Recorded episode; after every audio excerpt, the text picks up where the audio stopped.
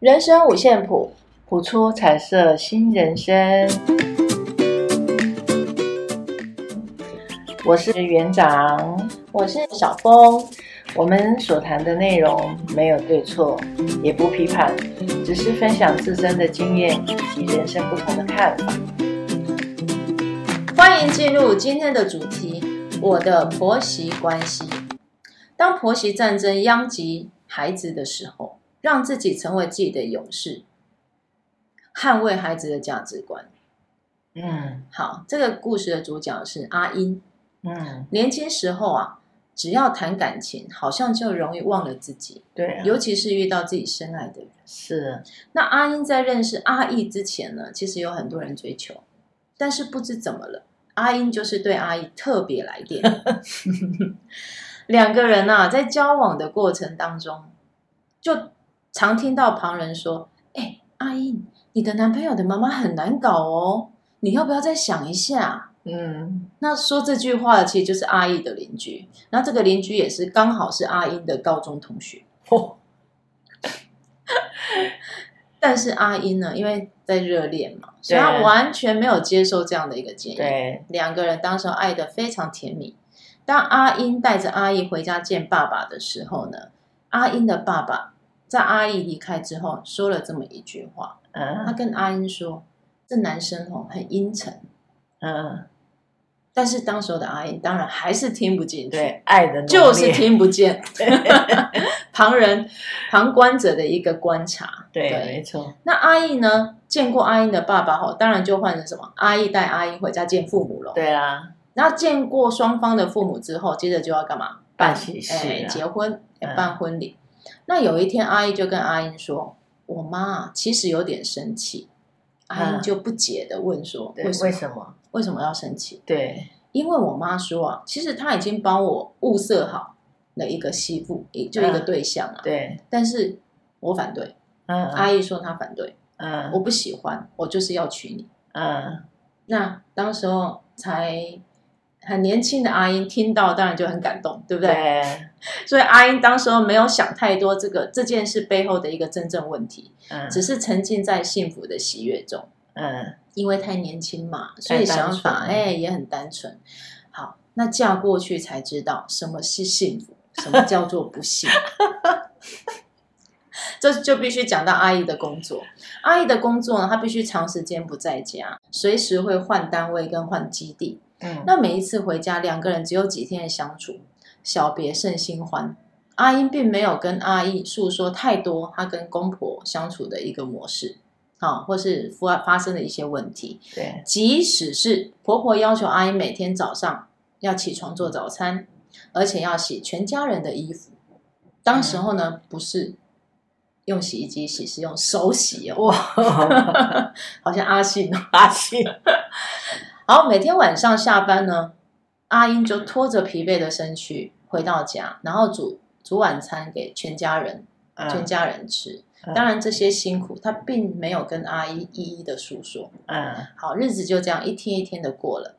当阿英生了两个孩子，孩子也渐渐长大后，学习讲话的时候，有一天呐、啊，老大对奶奶说：“奶奶，我想喝水。”嗯，奶奶就说什么：“去去去，去找你那个烧包娘，说你要喝水。”对，那当然，孩子就天很天真的把奶奶的话学起来嘛。哎，于是呢，他就嘘。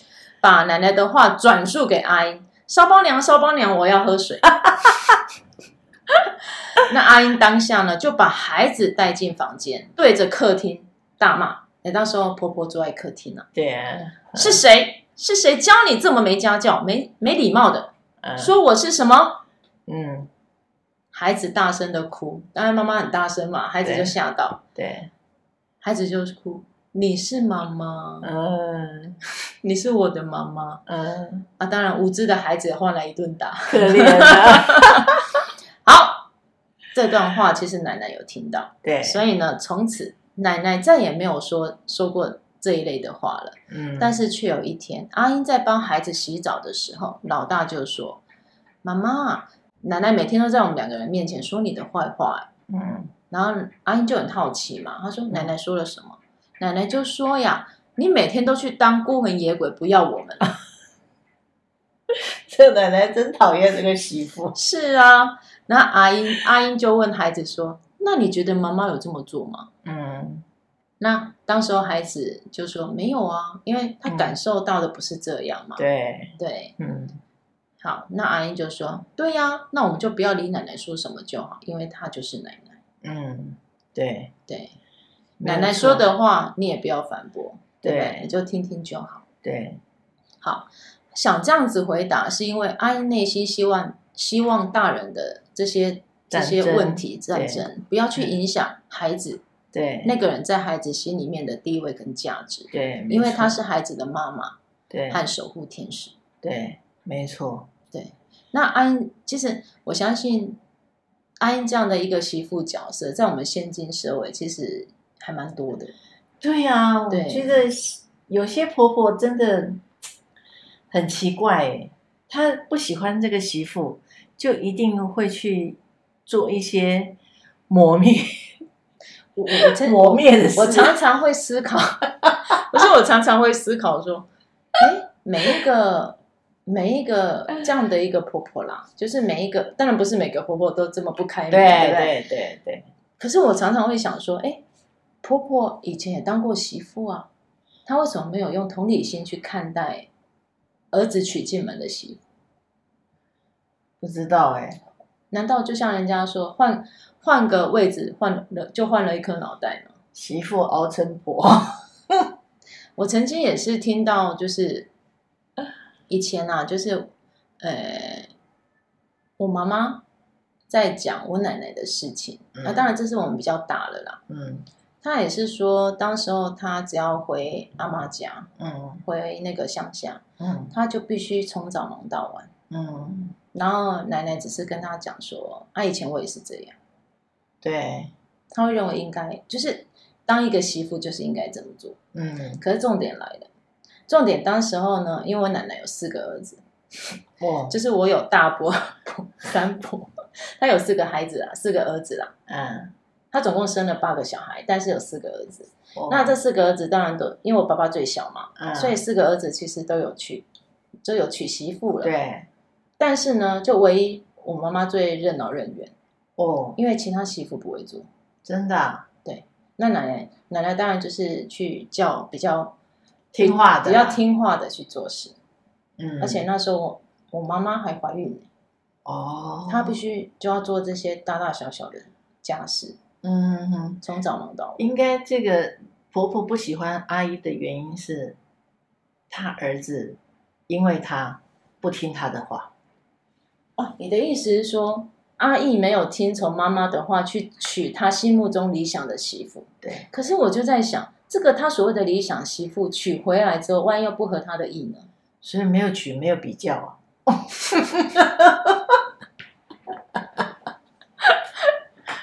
他可能会觉得，哎，媳那个儿子因为跟他交往，所以只要他听他的话，就是他心爱的儿子，因为他只有这一个儿子，哦，他只有一个儿子，独子，所以被被别人抢走了。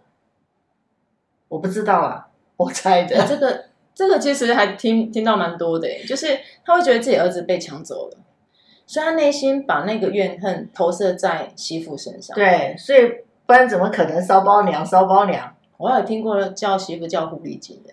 对哈，我就想说啊，怎么会叫自己媳妇狐狸精？他就说什么什么，他都对谁谁谁啊，去买个东西也对人家笑啊，然后讲的这样子好像很开心，他就觉得他媳妇就是像狐狸精一样，到处勾引男人。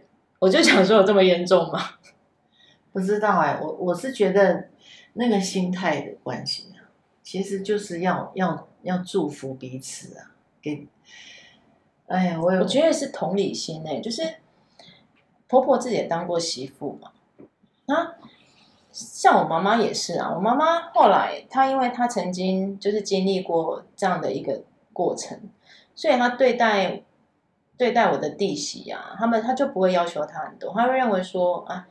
媳妇都要工作，回家就是偶尔回来的时候，她、嗯、其实也是想休息的，假日嘛，嗯，所以她都会尽量也不让媳妇做太多事情，嗯，就是一种体谅吧，一直一种同理心。像我婆婆也是啊，同理心要培养，要练习呢，要练习。哦，同理，同理心要培养啊。像我们在催眠的过程当中，我们我们有一个同理心的练习的方式，就是如果你是悲伤的，那我当下我可不可以找到曾经跟你一样那个悲伤的经历，我才能同理你的悲伤的经历。就是可能，如果现在我们两个面对面，对不对？对。然后你现在很悲伤，可是我现在很开心呢、啊，我没有办法同理你的理解，理解你的同理你的悲伤啊，那我就要马上先把我的开心放掉，我要同理你的悲伤。那我自己要回想我曾经悲伤的经历。对啊，我的悲伤是怎么样的悲伤？我要用那个悲伤的感觉去同理你的悲伤，那才叫做同理。同理是需要练习的，不是每我们常常讲，哎，你你没有同理心。对啊，我当下没有同理心，因为我没有当下，我没有回到我，我没有办法瞬间回到你悲伤的那个。情境当中，因为我就很单纯的去理解说，哎，我们每个人其实，在人生的旅途当中，也不可能一直都是开心的嘛。对，你一定会遇到一些挫折，甚至呢，让你感到伤心的事情。对，没错，对嘛，悲欢离合啊。对，那这些婆婆走过的路，其实比媳妇还多。对，那照理说，她这些人情世故，甚至媳妇身上遇到的问题跟事情，她应该也会理解啊。不会。不会，时空背景不同，还有权威。古时候的婆婆是非常权威的，嗯，有没有？因为她要打理一切嘛。对，对，她的地位 是不能 撼动的。可是现在的婆婆又不一样啦，对不对？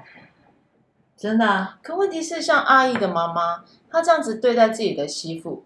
我相信她自己也过得不开心吧？不知道他这样子骂咒骂自己的媳妇，难道他就会比较快乐一点吗？我相信也应该不是这样。如果往好的方向去想的话，他可能会觉得媳妇可能还需要呃引导，变成更好的媳妇这样子。像他一样，为了这个家这样子，呃，努力奋斗这样子，然后不要不要晚晚了才回来啊，或是什么？我我猜啊，我猜猜，我也我也不知道，只是只是看这个故事的一个一个内容。那当时他公公嘞？他公公好像就是隐形人，对不对？哎、不管婆媳之间的问题，哎、因为阿姨一定没看到，啊，长期都在外面工作。对，没错。我有时候都会想说，哎，如果阿姨那时候是在家里的话，朝九晚五的工作，情况会不会好一点？情况会不会好一点哦？不知道。不过这个真的要看，我觉得在婆媳之间啊，扮演很重要的角色就是先生这个角色。对。他如果懂得去做一个缓冲跟协调的角色，其实也许事情就不会这么糟糕。对，其实女人对。最需要的就是先生的一句安慰也好，哦，然后体贴也好，然后不管，我相信你看这个故事可以感觉得出来，这个阿英其实没有很坏，没有在他在孩子面前一起说婆婆的坏话，对 不对？他他 还是他还是引导孩子说，哎，她是奶奶，那个尊重。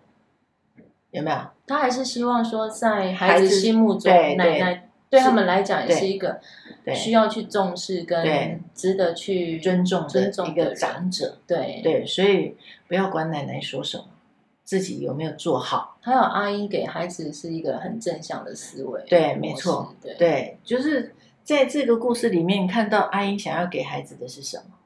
这个我觉得长辈我们没有办法去改变的这件事情，因为他从从古至今好了，从他生下来的时空背景环境，他的教养，他的引导，他就是非常权威的啊。八股的呃女女子无才便是德，嗯，哦，要三从四德这样，可是已经 时空转换了，他还停留在那里，所以没有办法去，没有办法去沟通的时候，我们就这样尊重，然后不要把他的话听进去。其实有时候我们在生活里面，我们把太多人讲的话哈，哦，真的，把它听到心里面去了。然后影响了自己，你把别人情绪放到自己的情绪上，对对对，不要管他，把自己关照好，把自己的小孩关照好。你希望你的小孩以后是正向的，你就用正向的引导他。那你有吗？你看，就像故事里面讲的，妈妈有这样对你吗？妈妈回来没有陪你们吗？没有啊，小孩子就会讲啊，没有啊，妈妈还是有照顾他，他看到的。跟他听到的是不一样的，所以他跟小孩讲，他是奶奶，随便他讲，他爱怎么讲就怎么讲，我们不要理他就好了。这一件事他就不会往心里去了。如果妈妈的做媳妇的听到了又往心里去，然后又很纠结，然后一定又会在在小孩面前拼拼婆婆嘛？那可是。这个是对小孩子的影响，对不对？是啊，可有时候婆媳的事件呢、啊，有时候还会影响夫妻的关系。是啊，我有个朋友，他就是这样的问题。嗯，他们两个人结婚之后就跟公婆住一起，对，然后也生了一个小孩，对。然后这个婆婆呢，她是一个非常爱干净的婆婆。嗯，那我这个朋友她也非常爱干净。嗯，后来她嫁进去之后，她真的觉得一山有一山高。她都觉得自己很爱干净哦，没想到她婆婆竟然比她还爱干净。她呢，抹布可以洗到就，她每天用的抹布，每天厨房用的抹布一定要搓到就是白的。哎呦喂！然后她就觉得很奇怪，为什么一定要买白的？她婆婆认为说这样才能看得出脏脏。嗯，而且每次洗完那个琉璃台就要像没没用过一样，擦的亮晶晶。这个就算了。嗯，有一根头发掉在地板上，他一定会叫起来，他他一定会叫他媳妇赶快弄掉。但是我这个朋友当然对这些奢觉得还好，嗯，但是问题来了，问题是，呃，他这个先生非常孝顺。啊，对，所以有一次出差啊，回来的时候就买了一只手表送给妈妈。啊，因为他说妈妈那时候手表坏了，哦，他就买一只手表送给妈妈，嗯，那。没什么嘛，对不对？孝顺嘛。对。可是呢，我这个朋友就发现，哎，怎么每次他出差回来，都不会买东西给他，他只会买给他妈妈。为什么？不知道。然后有一次，他终于得到解惑了。他说：“那我们都结婚啦，我们不需要你，我们的财产都共用啊。”他会觉得他不需要再花钱买什么东西。他会认为说：“啊，妈妈是因为。”他缺什么嘛，所以我就买给他。嗯，那你缺什么？你可以自己买。哦，啊，那个关怀，对，就没有了。对，我们可以说这个先生务实吧。可是那种你关怀太太的心意却怎么样？不见了，你没有去做。对，那难怪我我这个朋友不平衡。对对，然后后来可能她婆婆也是。一个比较偏颇的人吧，她说她在家里，她不管工作多多忙，嗯，她回到家就是要煮晚餐，嗯，一样就是要煮晚餐，嗯，然后她婆婆也不会帮忙煮，嗯，可是她竟然有一天，她刚好那一天晚上有一个聚会，所以她跟她婆婆说她没有，她没有办法回来吃饭，嗯，然后他那一天刚好下午忘记一个东西没拿，他就回去拿，嗯，结果就发现他婆婆在煮饭。嗯，重点来了，不是煮给自己吃，他要煮给他小姑吃。哦，他小姑来他家，哦，他就觉得他内心又又有点不平衡，他会觉得说，哎，平常他这么忙，他婆婆从来不下厨帮他煮任何一餐，可是他小姑来，他婆婆就很开心的。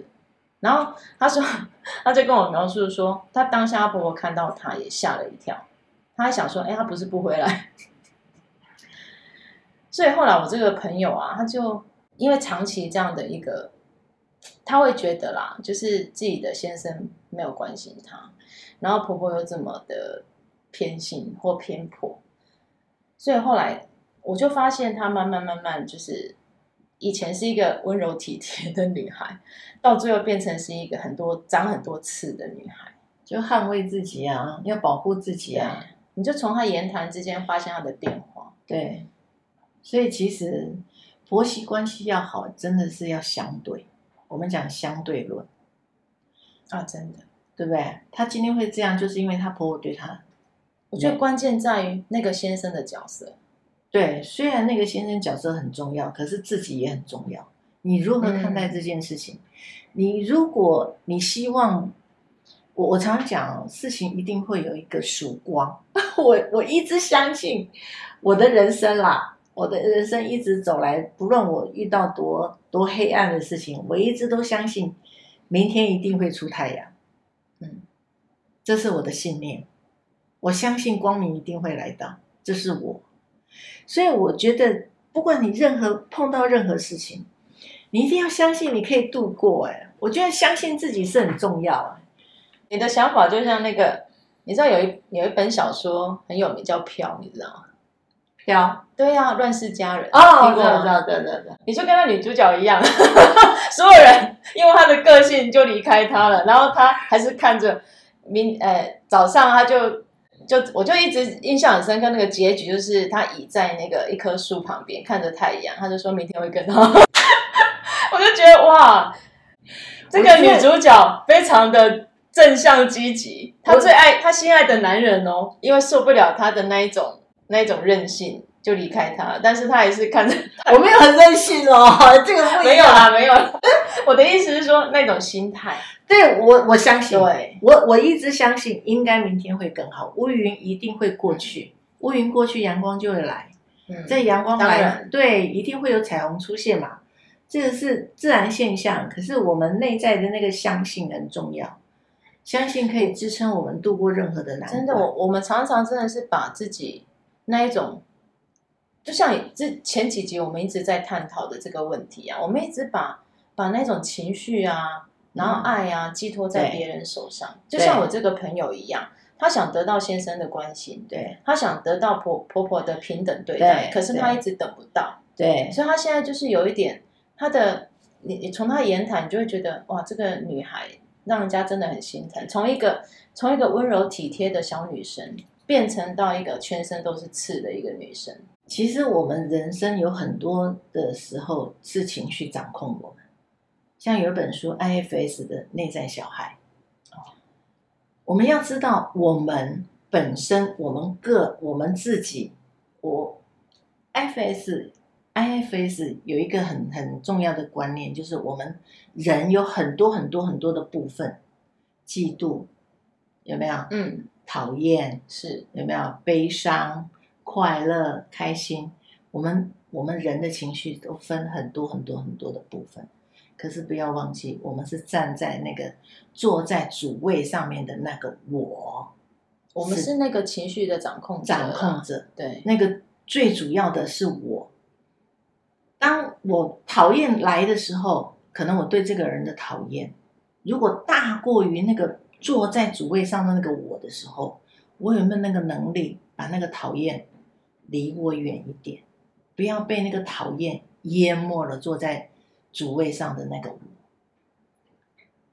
把那个报复，当那个报复很大很大，那个报复的情绪很大很大的时候，那个报复淹过了坐在主位上的那个我，我就会不知道做了什么傻事，那我就要想办法让那个报复离我远一点，我才不会做傻事啊。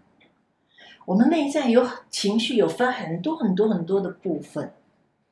那我们要觉察，我们要学习觉察，是哪一个情绪上来淹没了我们？那我们可不可以用什么样的方法，让那个情绪那个不好的那个部分远离我们远一点，让我们可以更清楚的看见我们到底怎么了？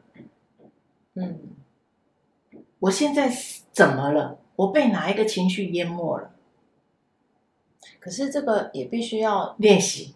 练习还有懂，就是有办法自我觉察的，是没错。因为很多时候我们都在这样的一个，应该说这样的一个忙碌的 那种脚步非常快速的这个社会当中，对，每天这样忙忙碌碌的，很少会有办法去觉察到自己内心的。所以我常常跟人家分享啊，当你情绪来的时候，记得转一个头，深呼吸一下，深呼吸，吸，呼，吸，呼，吸，专注于自己的呼吸，察觉一下自己的呼吸。嗯。然后你再来说下面你想说的话，可能他讲出来的就不一样，伤害人的成分就不是那么大。这都叫练习，不可能一天就会了，也不可能一个月就会了，不可能。你可能要一年，可能要两年，可是记得一定会好，相信自己一定会越来越好。这件事情一定要相信，也要祝福自己越来越好。你才会往更好的路上走，不是吗？我们都希望人生越来越好，可是这个好要怎么帮助自己更好？都有方法，可是我们要不要，我们要舍弃这些方法吗？这个这个就让我想到，不是很流行所谓吸引力法则吗？很很有一些人，就像我先生，他会觉得吸引力法则这种东西很虚假，很虚假，他会觉得。你一直想自己会有钱，就难道真的会有钱吗？他觉得吸引力法则这种东西根本就是骗人的。可是，我觉得吸引力法则应该不是这样解释吧？不是啊，而是说，当你很正向的看待某些事，或期盼某些事发生的时候，对，因为你就会朝着那个目标去。对，没错。我觉得那个吸引力法则，哎，应该说说起，哎，明，哎，说简单一点，它其实就是你的期许目标。对，没错。你的期望值。对，那。对当你内心有所期望，你一定会往那个方向走。对，我们讲磁场啊。对呀、啊，那你往那个方向走的时候，总有一天你一定走到那个目的地。对，没错。是啊，那我觉得那是吸引力法则的一个真谛。对，那当然相那个相对之下，自己自己还是最重要的，一定要自己自己好，自己要先好，自己怎么好？你想要让自己成长。你要想你现在想要上什么课程，课程可以帮助自己更好，或者是网络这么发达，你可以听一些 YouTube，像我们这个节目也很好哦，嘿，听一下，嘿，如何让自己更好，然后祝福自己，在每一天睡觉的时候啊，晚上睡觉的时候，可以默念一下，祝福自己在未来的每一天每一个时刻都会越来越好，念三次。眼睛闭起来，念三次，放松，祝福自己每一天，在每一个时刻都会越来越好，相信一定会越来越好。真的，而且而且我觉得心理会影响生理了。是啊，真的，我那个朋友就是因为长期处在这样的情绪嘛，对，所以他后来身体的病痛也越来越多。对，例如说失眠，是，例如说他很容易呃过敏。嘿，这些内分泌失调的问题，对，希望他可以先把自己的生活过好，对，不要不要太纠结在于说，哎，别人别人对他的这些负向的情绪、负向的情绪跟对对对，没错没错，对，真的要让自己越来越美丽，真的是这样。我这位朋友很美丽，但是我希望他的心灵也可以越来越美丽，也祝福大家在婆媳关系越来越好。哦，好不好？那我们今天来看一下，今天抽的是抽的由内散发的美丽。哇哦！商业广告永远不会夸你很漂亮，他们的职责就是让你觉得自己不够美。你需要转身和大自然对准频率，他知道什么是适合你的。你每个珍贵的细胞都期望被纯正的养分滋养。而他们回馈你的方式，就是他们会尽力使你看起来容光焕发又健康。用自然的方式照顾自己的容貌，好整理一下你的化妆包和抽屉，并检查所有你平常使用的产品，仔细阅读上面的标签，有多少有毒成分？如果不确定，上网搜寻一下研究资料，把有毒害的产品扔了。再也不要购买它们。购买纯净成且不含合成添加物的保养、护理用品和清洁产品，调制自己的草药配方，安心又开心。吃有益身体健康的食物，思考正面有益的观念，让你的美由内而外的散发出来。对，没有错。把那些负向的情绪啊丢掉，慢慢的找回自己最纯正的内在，看看自己最想要的是什么，什么可以让自己越来越好。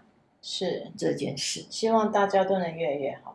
对，这是真的，尤其是，嗯，不管这个环境怎么变化了，对，你内在的那一种对自己的一个信念，对，不要轻易被改变。对，没错，对，嘿，今天就讲到这边，祝福大家每一天每一个时刻都越来越好。对，那也希望大家就是有任何的想法，可以跟我们多多分享。是，是，不要忘了。给我们按赞，开启小铃铛，订阅，谢谢你哦，好，谢谢，拜拜。拜拜。